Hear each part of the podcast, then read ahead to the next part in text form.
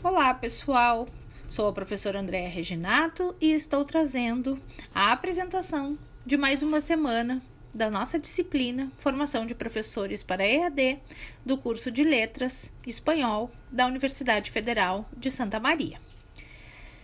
Agora que nós já oportunizamos a vocês tempo, materiais que permitiram avaliar atividades desenvolvidas com o Elo, chegou o momento de colocarmos a mão na massa. Todos prontos para essa etapa da disciplina?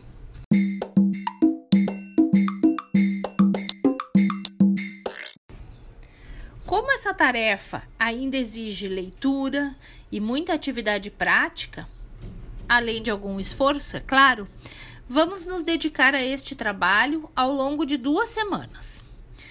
Disponibilizamos então um livro elaborado pelos professores do curso de licenciatura em Letras Espanhol na modalidade EAD da UFSM. Nele, o último artigo, escrito pela professora Vanessa e pelo professor Marcos, dispõe uma análise sobre algumas ferramentas de autoria. Vale muito a pena a leitura para esta etapa da nossa disciplina. Na pesquisa, os autores concluem que o Elo é a melhor ferramenta para o desenvolvimento de atividades interativas em língua espanhola.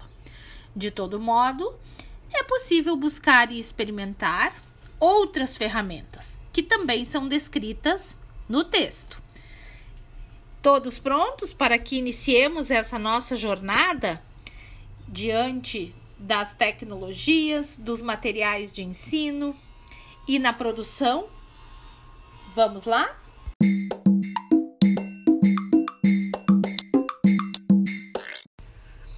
Há ainda um artigo do professor Lefa em que a apresentação do elo é realizada juntamente com os seus recursos. O artigo foi construído e publicado em 2006. Basicamente, os recursos que aparecem nesse texto offline são os mesmos da versão que está online.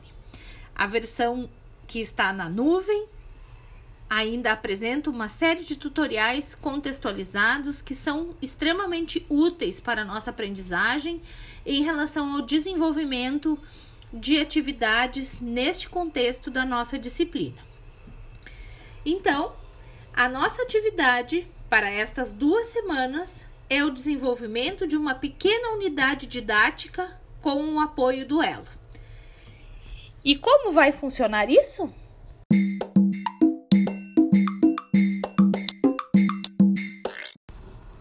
Cada equipe irá escolher um tema, de preferência, mas não exclusivamente, dentro do tema de seu projeto final da disciplina. Então, pensem em um tema que vocês possam seguir com ele até o final da nossa disciplina.